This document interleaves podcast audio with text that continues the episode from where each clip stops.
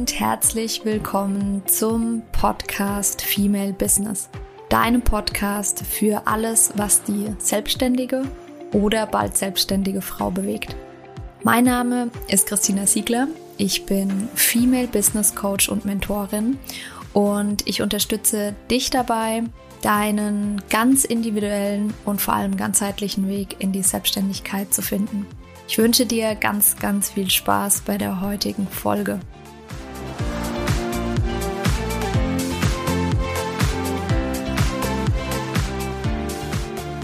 Herzlich willkommen zu einer neuen Podcast-Folge. Die heutige Folge war wieder eine Wunschfolge von einer meiner Hörerinnen. Da freue ich mich natürlich immer sehr drüber. Wenn du da draußen ein Wunschthema hast, dann kannst du dich immer jederzeit bei mir melden und kannst mir das schreiben. Und wenn es reinpasst, dann nehme ich das Thema natürlich sehr, sehr gerne auf. Es geht um das Thema Aufregung. Ganz konkret hat sie sich gewünscht eine Folge zum Thema bewusstes Atmen. Das wird ein Teil der Folge sein. Ich habe es aber noch mal ein bisschen ausgeweitet, weil es ganz konkret um das Thema äh, Aufregung geht. Es, man kann das auf verschiedene Dinge anwenden, aber wir haben diese ähm, eine bestimmte Atemtechnik tatsächlich auch angewendet vor unserem Speaker-Auftritt. Und ich habe mit ihr zusammen geatmet und daher freut es mich umso mehr, dass sie sich dazu eine Folge gewünscht hat. Und Warum weite ich das aus? Weil man gegen Aufregung natürlich noch mehr tun kann, als nur zu atmen. Aber atmen ist natürlich auch richtig, richtig cool. Und wir müssen zuallererst mal unterscheiden. Woher kommt die Aufregung? Und das ist ganz, ganz spannend und da kannst du dich sehr gerne mal beobachten, denn es kann passieren, dass die Aufregung dadurch kommt, dass wir bestimmte Gedanken haben oder dass du bestimmte Gedanken hast. Zum Beispiel, indem du denkst, boah, ich schaffe das nicht, ich bin Versager, wenn ich das nicht äh, schaffe äh, da kommt eine schlechte Leistung bei raus. Bei einem Speaker-Auftritt, ich stehe dann da vorne und bekomme keinen Ton raus.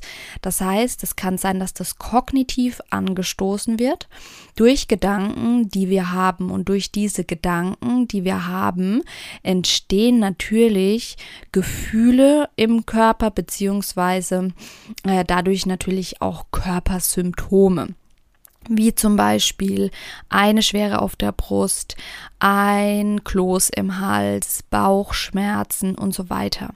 So, aber das Ganze kann auch andersrum funktionieren oder was heißt andersrum? Das ist falsch ausgedrückt.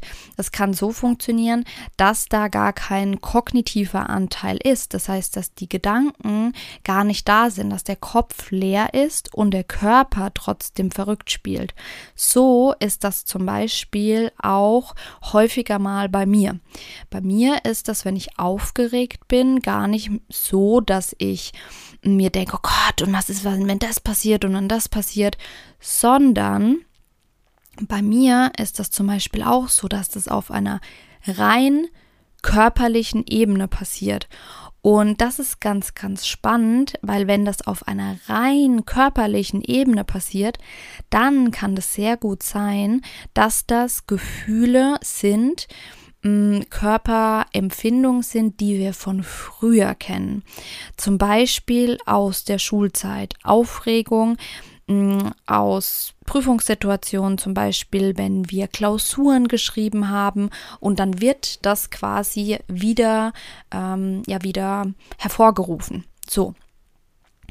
Und egal, ob diese Aufregung angestoßen wird körperlich oder geist oder kognitiv geistig, können wir bestimmte Dinge anwenden. Fangen wir mal mit dem Kognitiven an. Das heißt, wenn du bei dir feststellst, du hast Gedanken, du hast Negativgedanken und kommst dadurch in so eine Spirale rein, dann geht es natürlich darum, diesen Kreislauf der Gedanken erstmal zu unterbrechen. Das heißt, Ganz klassisch, wir sind achtsam, wir merken erstmal, okay, ich, ich ähm, habe diese Gedanken, ich denke diese Dinge und dann kann ich bewusst erstmal sagen, okay, stopp.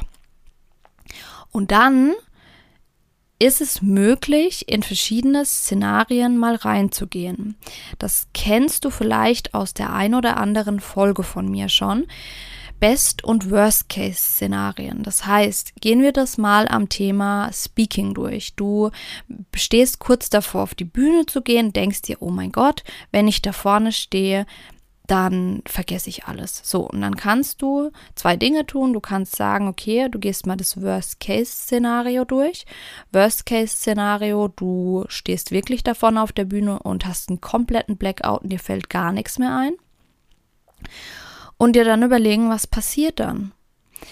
Und das Spannende ist, es passiert meistens gar nichts, weil die Menschen um uns rum, die haben eher Mitgefühl mit uns, als dass sie uns jetzt um Gottes Willen ausbuhen würden oder sowas. Da passiert gar nichts. Und man könnte dann zum Beispiel anfangen und könnte das ansprechen. Man könnte ansprechen, dass man aufgeregt ist. Und man könnte ansprechen, dass man Blackout hat und dass es so nicht geplant war. Mm, das ist ehrlich und das ist aus dem Herzen rausgesprochen und meistens überwinden wir dann diesen Blackout schon und dann fällt uns quasi was ein. Äh, oder was zum Beispiel auch bei uns der ein oder die andere gemacht hat, war bei der Aufregung ähm, auf der Bühne zuallererst mal die, das Publikum au, äh, applaudieren lassen ähm, für verschiedene Dinge. Dafür, dass sie da sind zum Beispiel, damit die Person, die auf der Bühne steht, wenn du auf der Bühne stehst, erstmal äh, runterkommst. Das ist auch eine Möglichkeit. So, aber da sind wir schon wieder in der konkreten Umsetzung. Es geht jetzt erstmal um die Aufregung davor. Das heißt, das Worst-Case-Szenario durchgehen und zu überlegen, ist das Worst-Case-Szenario wirklich so schlimm? Und meistens ist es nicht so schlimm. Dann kannst du natürlich auch noch das Best-Case-Szenario durchgehen, weil das dürfen wir uns ja auch mal vor Augen führen. Was könnte denn bestenfalls passieren? Es könnte sein, dass wir eine mega geile Speech abliefern und richtig stolz danach, danach sind, Komplimente von anderen bekommen und so weiter und so fort und vor allem uns richtig mutig fühlen. Und was auch noch helfen kann, bei diesem Gedankenthema ist, das äh, eigene Warum herauszuarbeiten. Warum tust du das? Warum willst du auf die Bühne? Oder wenn es andere Prüfungen sind, warum möchtest du diese Prüfung bestehen?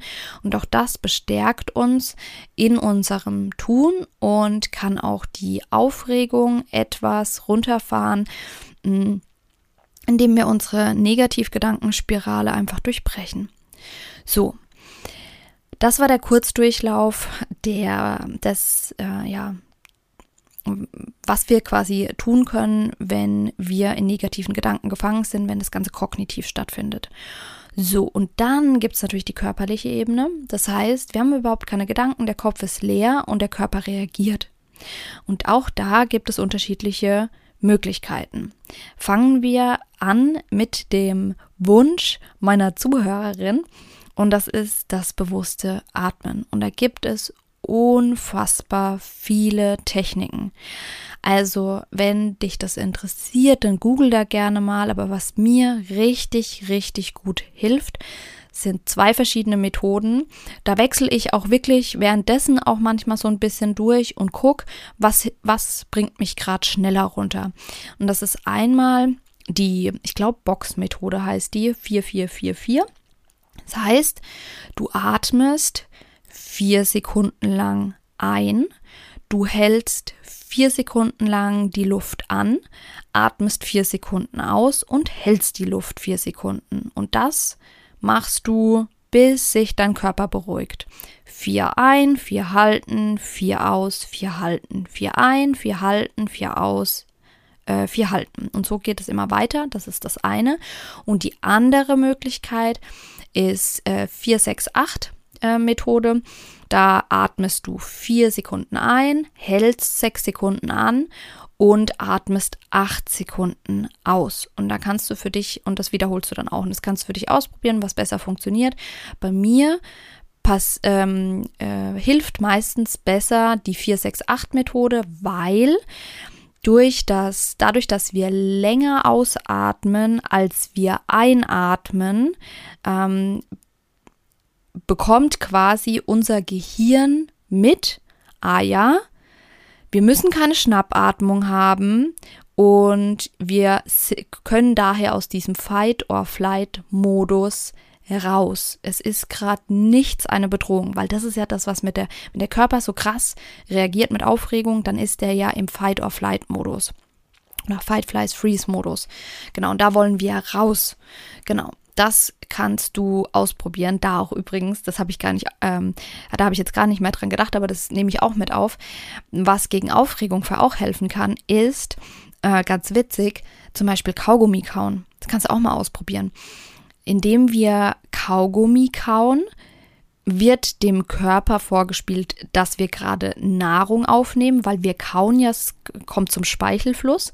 Und da, auch dadurch passiert genau wieder dasselbe der Urmensch würde nicht oder hätte nicht gegessen, wenn gerade er in Lebensgefahr ist. Das heißt, auch dadurch können wir den Körper wieder regulieren. So, Aufregung, das, was in unserem Körper passiert, da ist ja ganz viel Energie. Da ist ähm, die hm, bewerten wir oft als negativ.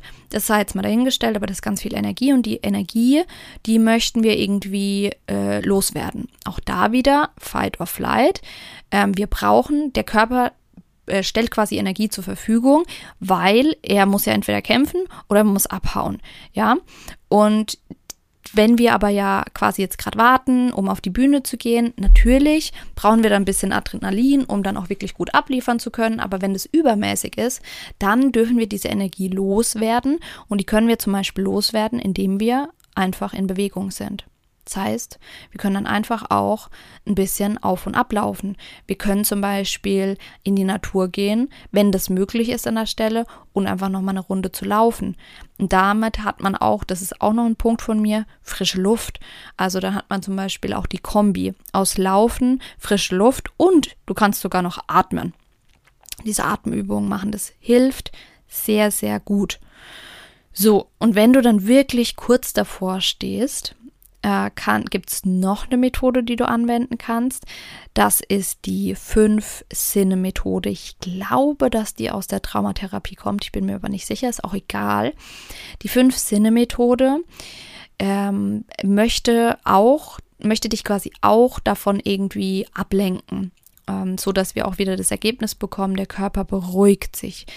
Und da machst du folgendes. Du schaust dich um und mh, mm, beschreibst fünf Dinge, die du sehen kannst.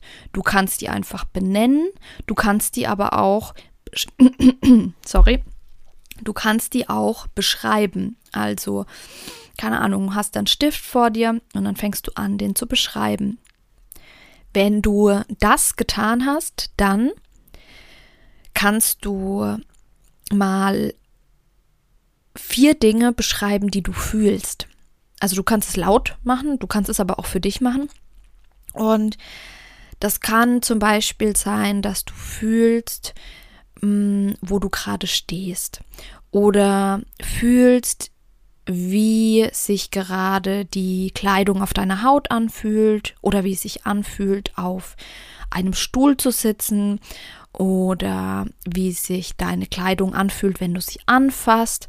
Das sind Möglichkeiten. Oder du hast irgendeinen Gegenstand, den du anfasst. Genau.